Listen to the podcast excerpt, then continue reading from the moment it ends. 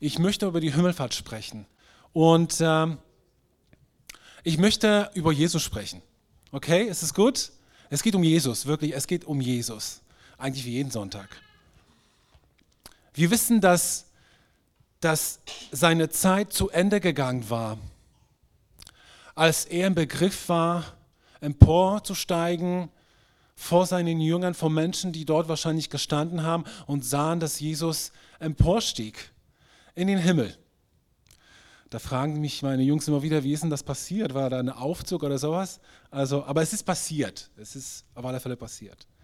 Und Himmelfahrt, Himmelfahrt steht so quasi an, es ist wie eine Schwelle von einem neuen Zeitalter. Das war wie eine Ankündigung, da ist etwas zu Ende gegangen und da war im Begriff etwas zu beginnen.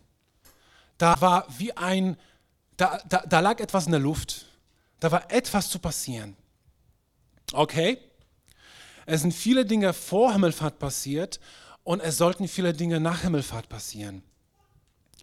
Und ich bleibe, ich bleibe in diesem Kontext, dass es, mich, dass es mir um Jesus geht. Jesus war Jesus war mit seinem Auftrag quasi fertig geworden. Jesus hat das vollbracht, was er vorhatte, was sein Vater ihn beauftragt hat. Er sollte auf die Erde kommen und zunächst war sein Auftrag, eine von uns zu werden. Das war zunächst sein Auftrag. Eine, Gott, Gottes Sohn, kommt zu uns herunter und wird jemand eine von seiner Schöpfung, von dem, was er geschaffen hatte. Und er hat das zugelassen, die Nähe. Er wurde ein Kind, er wurde geboren. Er ist groß geworden. Er hat viel erlebt an guten und schlechten Dingen, viel Ablehnung. Auf der anderen Seite viele Leute, die ihn gemocht und geliebt haben, trotzdem nicht immer verstanden haben, was er sagt. Aber er war da. Er hat Menschen, er ist Menschen begegnet, er hat Menschen geheilt. Er hat Menschen von innen geheilt, wiederhergestellt, Hoffnung und Mut zugesprochen. Menschen sind ihm begegnet und sie waren nie wieder dieselben. Sie waren nie wieder dieselben. Sie haben etwas empfangen, was ihr Leben für immer, für immer verändert hat. Amen. Aber das war, er war noch nicht fertig. Er war noch nicht fertig. Er wusste, dass das Ende, das, der Auftrag, den er hatte, ist, ans Kreuz zu gehen. Er musste sterben für seine Schöpfung für die Kinder, für uns. Er musste einen hohen Preis bezahlen dafür, dass wir ewig mit Gott leben können, dass wir seine Liebe erleben dürfen. Das kommt noch gleich. Jesus wusste, dass der Auftrag noch nicht fertig war, als er am Leben war, sondern er wusste, er muss ans Kreuz gehen. Er musste getrennt werden von seinem Vater wegen unserer Schuld. Und dann ist er gestorben und wir wissen ganz genau, dass das nicht das Ende war, sondern er ist wieder auferstanden. Er ist wieder zum Leben gekommen. Er hat mit seinen Jüngern sogar gespeist, gegessen, hat sich vielen Menschen gezeigt. Und dann kam die Zeit der Himmelfahrt, an dem Tag, an dem Jesus zu seinem Vater gegangen ist. Und, und ich habe mir eine Frage gestellt, die die, die Zeit der Vorbereitung für die Predigt erfüllt hatte, von Anfang bis zum Ende. Ich habe mir die Frage gestellt, was hat Jesus gefühlt an diesem Tag? Was hat er gefühlt? Wie ging es ihm? Was hat ihn beschäftigt?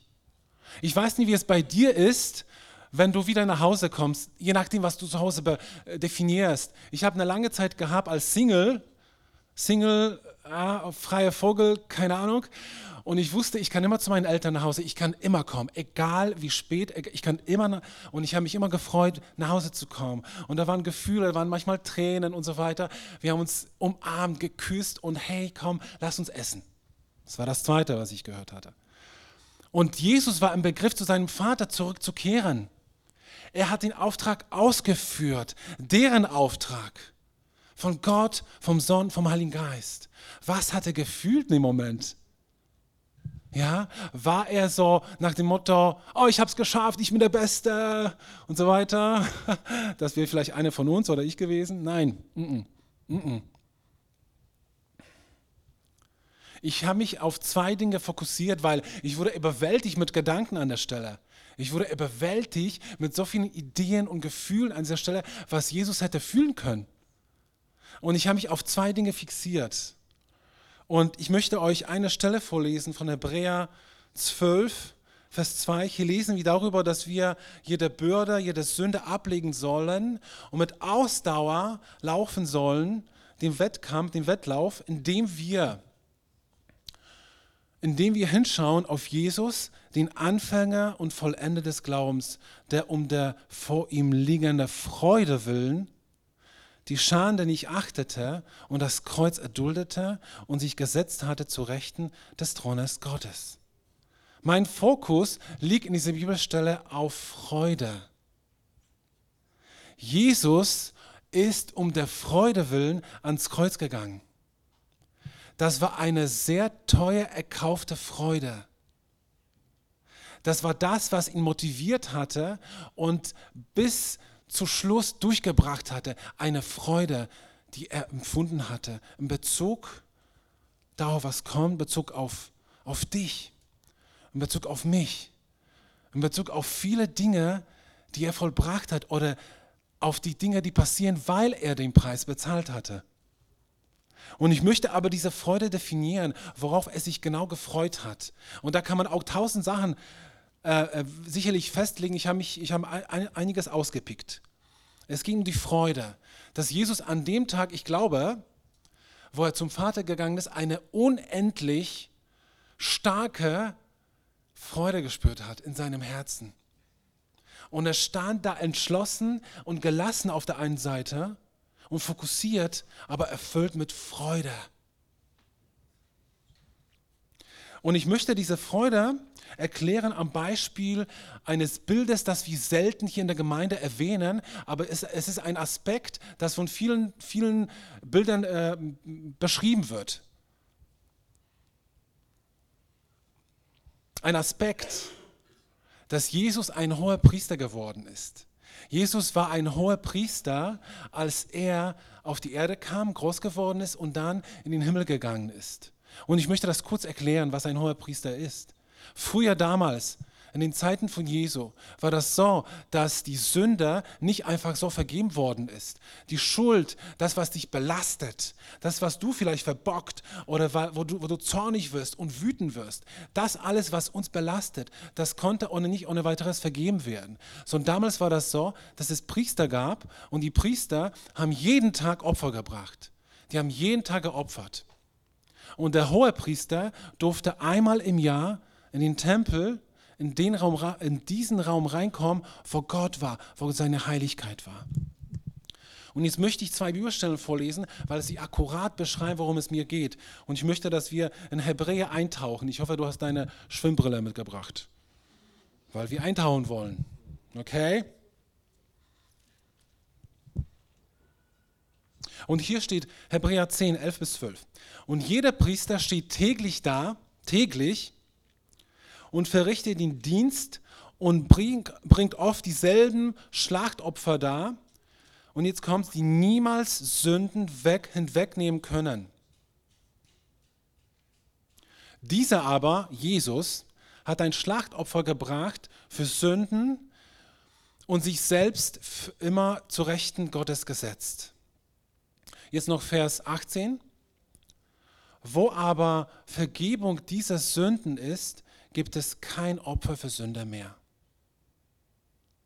Früher im Alten Testament war das so, dass die Sünder, die Schuld nicht hinweggenommen nehmen konnte, sondern sie wurde zugedeckt.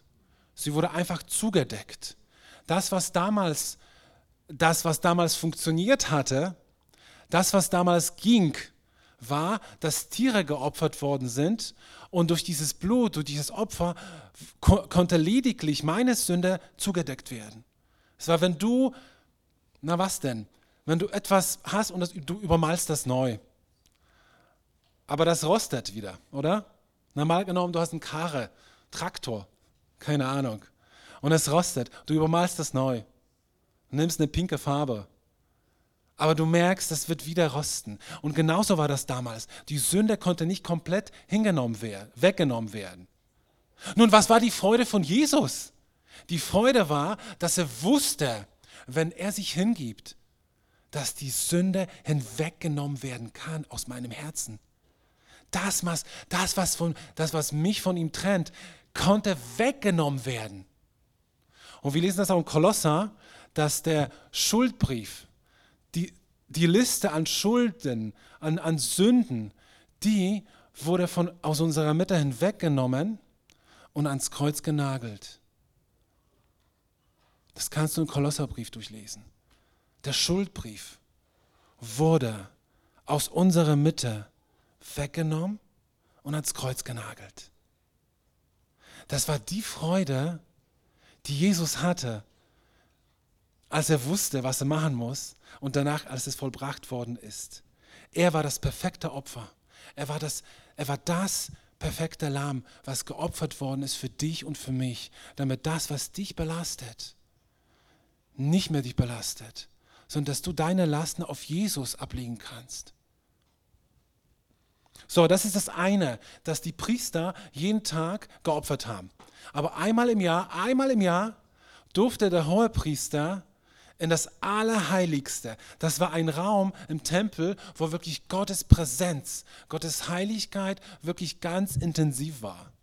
Und da durfte nur einmal im Jahr der Hohepriester rein. Und er musste sich reinigen und vorbereiten. Da hat er sogar eine Schnur, da hat er Glocken gehabt an seinen, nach Hause hat er nicht gehabt, ein Gewand, damit die Leute drumherum wissen, er, er bewegt sich noch, der Kerl lebt noch. Der Kerl lebt noch, weil Gott so heilig ist. Hier haben wir Jesus als hohen Priester. Na, lass uns mal gucken, was passiert. Hebräer 9,12. Ich lese im Kontext, wir begreifen das gleich, worum es geht, denn es beginnt ein bisschen komisch, aber es wird, wird gut. Und nicht mit Blut von Böcken oder Kälbern, sondern er ist mit seinem eigenen Blut einmal für immer in das Heiligtum hineingegangen und hat uns eine ewige Erlösung erworben. Nochmal, er ist mit seinem eigenen Blut in das Heiligtum hineingegangen und hat für uns ewige Erlösung erworben. Und da ist der Punkt, wo Gott sagt, wenn du mit, deinem, wenn mit deiner Zunge bekennt, bekennst, dass Jesus der Herr ist und wenn du mit deinem Herzen glaubst, bekommst du ein ewiges Leben. Du bist erlöst von deinem alten Leben. Du wirst ein neuer Mensch. Du bist mein Kind geworden. Und das hat Jesus vollbracht. Er ist in das Allerheiligste hineingegangen und er war das perfekte Lamm. Er hat das Opfer gebracht.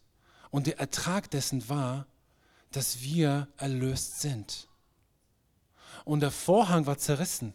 Als Jesus gestorben ist, als Jesus am Kreuz hing und begriff war, seinen letzten Tropfen Blut abzugeben, da zerriss der Vorhang am Tempel, weil er in das Allerheiligste hineingegangen ist. Für dich und für mich. Er war bereit, da reinzugehen, für dich und für mich, damit wir ewig leben können. Und hat einen Weg vorbereitet für jeden von uns, dass wir zu Gott kommen können. So wie wir sind. Befleckt oder nicht befleckt mit unseren Sünden, mit unserer Schuld, mit allem, was wir sind. Wir dürfen zu ihm kommen. Und das war die Freude, die vor ihm lag, als er geboren wurde und Mensch wurde. Das war die Freude, die er verspürt hatte, als er am Himmelfahrt im Begriff war, in den Himmel zu gehen. Aber das ist nicht alles. Das ist schon gut genug. Als ich, mir, als ich mich damit beschäftigt hatte, dachte ich mir, wow, wie neu klingt das für mich. Wie, und wie gut ist es, dass ich jetzt lebe.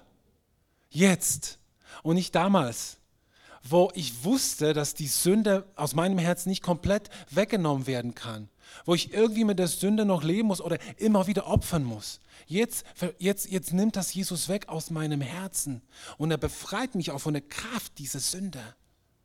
Das kann er. Ich kenn's. Aber es waren noch andere, andere Dinge, die vor ihm, vor ihm lagen. Das, was ich gerade gesagt hatte, das lag alles hinter ihm am Himmelfahrt. Er hat das alles vollbracht. Aber es waren viele Dinge, die vor ihm standen, stand, die vor ihm lagen. Und ich, ich, ich, ich erlebe Jesus an diesem Tag, wenn ich die Bibel lese, sehr fokussiert und sehr entschlossen. Sehr entschlossen. Er hat oft gesagt in seinem Wort, er freut sich zu gehen. Und seine Jünger haben das nicht verstanden. Die, die konnten das nicht verstehen. Und ich verstehe das, dass sie nicht, nicht verstanden haben. Weil sie dachten, das ist alles zu Ende und Jesus ist weg. Aber Jesus, Jesus, Jesus hat das anders gemeint. Er hat oft gesagt, dass sich wünscht zu gehen, damit etwas anderes kommt. Oder jemand anders kommt. Und jetzt ging es darum, jetzt genau geht es darum, dass Jesus angekündigt hat, wenn er geht, kommt der Heilige Geist. Und lass uns jetzt einige Stellen durchlesen. Wir gehen da durch und wir fangen an mit Lukas 24, 49. Und siehe, ich sende die Verheißung meines Vaters auf euch. Das sagte am Himmelfahrt. Das sagte, bevor er geht. Das sagte zu seinen Jüngern. Das ist eine Beauftragung. Hey, ihr aber bleibt in der Stadt, bis ihr bekleidet werdet mit Kraft aus der Höhe. Bis ihr bekleidet werdet mit Kraft aus der Höhe. Ich möchte bekleidet werden mit Kraft. Jeder von uns braucht Kraft, jeder. Andere Bibelstelle sagt, ich bin gekommen, Feuer auf die Erde zu werfen. Nur nicht das Feuer, das kaputt macht, aber das Feuer der Leidenschaft. Feuer, Begeisterung und Leidenschaft für Gott. So, hier steht, ich bin gekommen, Feuer auf die Erde zu werfen. Wie wünschte ich, es wäre schon angezündet. Und das sagt Jesus, bevor er ans Kreuz gegangen ist. Das zeigt uns, wie entschlossen er war. Okay, Apostelgeschichte 1, 4. Das wiederholt sich ein bisschen, aber wir machen das. Und als er mit ihnen versammelt war, es geht, es geht wieder um Himmelfahrt. Als er mit, ihnen versammelt war, befahl er ihnen, sich nicht von Jerusalem zu entfernen, sondern auf die Verheißung des Vaters zu warten, dass der Heilige Geist kommt. Jesus sah etwas kommen und, und er war total begeistert in seinem Inneren. Er wusste, dass das, was bis jetzt geschah, war wie eine Tür. Das war wie ein Tor in etwas Neues. Aber das, was im Begriff war zu geschehen, war wie ein Ausbruch. Etwas, was Gott der Vater sich von Anfang an gedacht hat und vorgestellt hat für diese Welt. Dass der Geist Gottes auf uns kommt. Dass der Geist Gottes in uns ist. Als die Erde erschaffen worden ist, ist der Geist Gottes, er, ist, er, ist, er, er hat sich bewegt über die Erde und er hat ausgeführt all das, was der Vater gesagt hat. Dass, das, dass es Licht werden soll, dass es Wasser werden soll, dass es Bäume werden soll, all das. Und er hat Ordnung geschaffen und Frieden, sodass wir leben können. Aber das hat nicht ausgereicht sondern Gott wollte, dass der Heilige Geist kommt auf uns, in uns. Nicht nur, dass er etwas schafft, was wir sehen, sondern dass er in uns lebt. Und Jesus hat sich extrem an diesem Tag darauf gefreut und fixiert. Er wollte gehen. Er war nicht sentimental. Ich habe mich heute früh im Bad mit meiner Frau unterhalten und er meinte, meine Frau, und das ist eine andere Sicht und die ist vielleicht nicht falsch, weil meinte, na, hatte vielleicht die nicht vermisst, die Jünger? Und, und hatte vielleicht äh, sich nicht lange verabschiedet und vielleicht hat er geweint. Vielleicht, vielleicht. Aber was ich weiß, ist, er war entschlossen zu gehen, weil er wusste, die Verheißung kommt. Und es kommt eine neue Zeit. Und seine Gemeinde entsteht. Seine Gemeinde entsteht. Wisst ihr, es ist nicht unsere Gemeinde. Es ist nicht die Jesusgemeinde Wittenberg quasi so, die wir hier irgendwie haben und sondern es ist seine Gemeinde, es entstand seine Gemeinde. Und die wurde überall letztendlich dann geboren, dadurch, was hier passiert ist. Die Gemeinde ist weltweit entstanden, in einer Zeitphase, weltweit. In Indonesien, in Thailand, in Ägypten, in Australien, in Brasilien, in Chile, in Alaska, in Grönland. Überall sind Gemeinden entstanden, durch, dadurch, dass der Heilige Geist kam. Es ist ein Leib entstanden, wo Jesus das Haupt ist. Und wie sind die Glieder? Und es ist alles wichtig. Jeder ist wichtig. Es ist ein Leib entstanden mit einem fünffältigen Dienst. Das sind Hörten da, Pastoren. Das sind Propheten da. Das sind Apostel. Das sind Evangelisten. Das sind Lehrer. Eine Vielfalt an Menschen mit Charakter. Die eine sind leise, die anderen sind lauter. Aber die spiegeln etwas wieder von Gott. Du spiegelst etwas wieder von Gott. Ob du ihn kennst oder nicht, du spiegelst etwas wieder von Gott. So entstand etwas Neues. Und dann kamen die Gaben des Heiligen Geistes. Na, kennt das jemand? Die Gaben des Heiligen Geistes? Das Wort der Erkenntnis, das Wort der Wahrheit, Wunderwirkungen, die besondere Gabe der Heilungen, besondere Gabe der Zungensprache und so weiter und so fort. Es gibt sechs, okay? So, oder neun, come on, es gibt mehr, mehr, más, Señor, más, más, Señor. So what? Es entstand was Neues. Mehr, dass unser, unser Gehirn gesprengt wurde. Mehr als das, was sich die Menschen vorgestellt haben. Dass, dass Menschen hinzukommen, dass Menschen zu Hause finden in einer Gemeinde. So unterschiedlich wie wir sind. Wir sind extrem unterschiedlich. Und es wird noch bunter.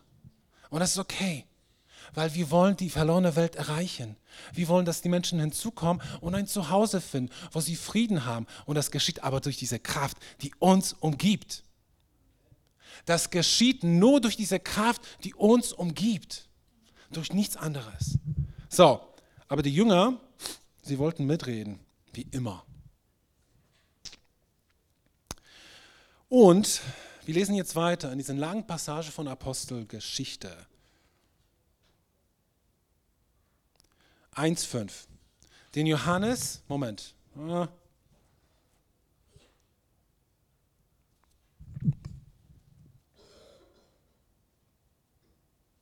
Okay, 6. Sinon, die Jünger, seine Freunde, die mit Jesus versammelt waren. Als sie zusammenkamen waren, als sie zusammengekommen waren, fragten ihn und sagten, Herr, stellst du in dieser Zeit für Israel das Reich wieder her? Er sprach zu ihnen, es ist nicht eure Sache, Zeiten oder Zeitpunkte zu wissen, die der Vater in seinen eigenen Vollmacht festgesetzt hat. Aber ihr werdet Kraft empfangen, wenn der Heilige Geist kommt auf euch und ihr werdet meine Zeugen sein, sowohl in Jerusalem als auch in Wittenberg, Oranienbaum und Prattau. Amen. Die Jünger waren an Denken, die waren kopflastig. Wann kommt das? Wann kommt jenes? wann kommst du wieder oder wann, wann, wann, wann passiert was, was denn? Und Jesus hat das alles auf eine Sache reduziert, auf eine Sache reduziert. Hey, ihr empfangt Kraft und diese Kraft bleibt. Und das ist alles, was sie braucht. Nun, ich möchte eine Sache klarstellen. Es ist nicht so, dass wir die Zeichen der Zeit nicht beurteilen sollen. Das sollen wir tun. Er wirft sogar den Pharisäern und Sadduizäern vor, dass sie von ihm ein Zeichen erwarten. Das waren damals religiöse Führer, Anführer. Die haben von ihm ein Zeichen erwartet, dass er ein Wunder tut. Und er sagt, ihr, ihr, ihr wollt von mir ein Wunder sehen und ihr könnt die Zeichen der Zeit nicht beurteilen? So, es ist nicht falsch, dass wir die Zeichen der Zeit beurteilen. Aber Jesus legt, legt unser Fokus auf was völlig anderes. Er sagt zu uns, ihr habt die Kraft. Jetzt. Jetzt. Eure Hoffnung soll nicht auf etwas gerichtet sein, was noch gar nicht da ist, sondern ihr empfangt die Kraft. Und dadurch entsteht etwas vollkommen Neues. Und es bleibt erhalten. Und wisst ihr, und Jesus hatte Freude an diesem Himmelfahrttag gehabt, auch in Bezug auf uns, auf dich in Bezug auf diesen Tag, in Bezug auf diesen Gottesdienst, in Bezug darauf, was in deinem Leben passiert und wenn du dich öffnest für ihn. Er hat diese Kraft uns übergeben. Er hat uns nicht gezwungen. Er hat nicht jetzt gesagt, jetzt musst du das oder jenes. Es obliegt uns, ob wir die Kraft zulassen und ob wir sehen, dass dieser Leib wächst und gedeiht. Mit welcher Geschwindigkeit. Es obliegt uns selbst. Uns. Und ich denke, es ist wirklich eine Frage an jeden von uns. wie wir damit umgehen. Jesus sah etwas an diesem Tag, das viel größer war als wir selbst. Er sah seine Gemeinde, sein Leib am Wachsen und er war voller Freude und Entschlossenheit. Und er ist gegangen, weil es wusste, er lohnt sich, diesen Geist, diesen Heiligen Geist uns zu geben. Und ich weiß, wir feiern erst in eine Woche Pfingsten. Spielt keine Rolle. Der Heilige Geist ist hier. Kommt ihr nach vorne?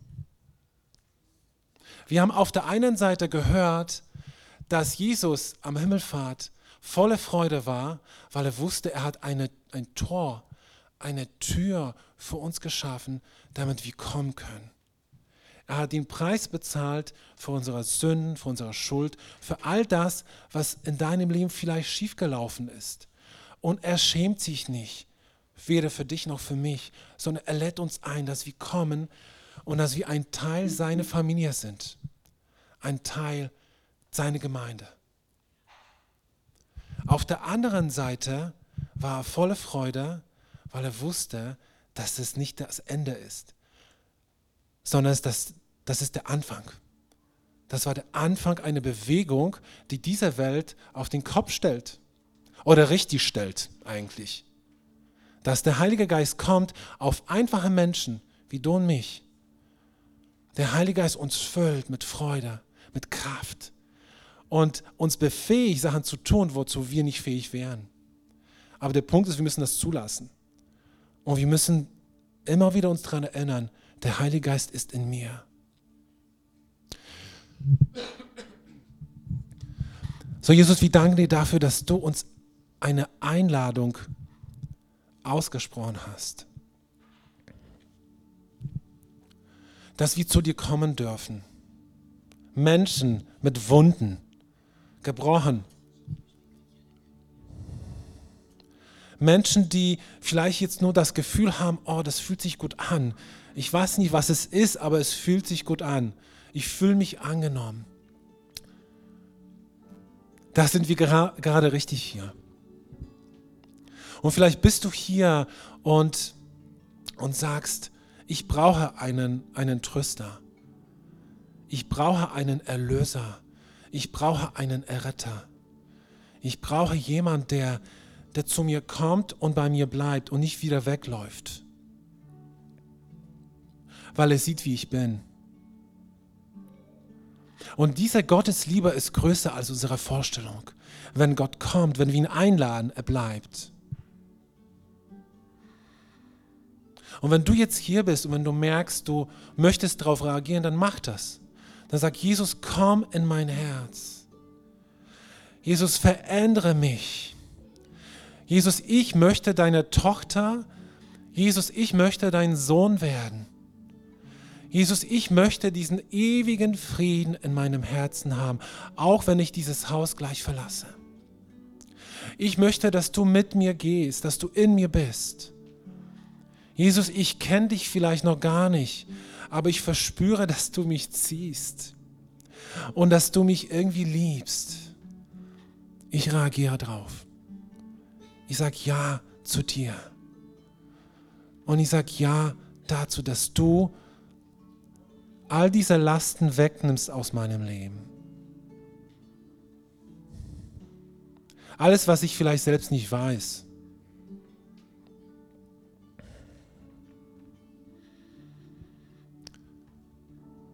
Und auf der anderen Seite bist du hier und du merkst, du lebst kraftlos.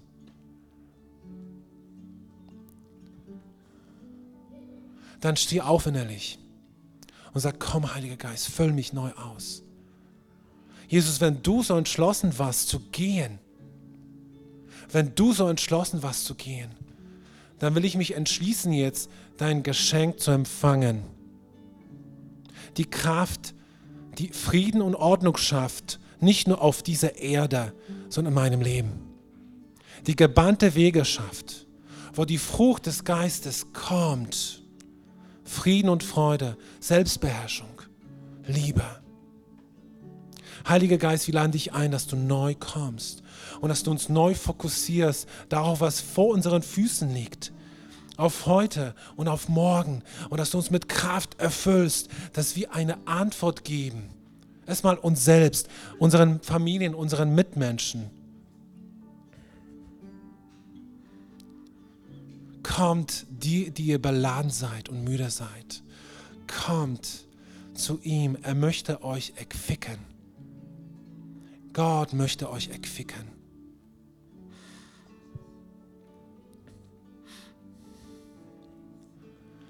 Lass uns jetzt noch ein Lied singen. Das machen wir so im Gottesdienst. Dass ich zum Schluss noch mal ein Lied singe. Nicht, nicht, weil es so schön ist, sondern weil ich glaube, dass, dass wir noch etwas zu sagen haben oder dass Gott möchte, dass wir noch einiges empfangen von ihm. Und mach dein Herz auf, ob du sitzt oder stehst. Sei offen, dass Gott zu dir spricht.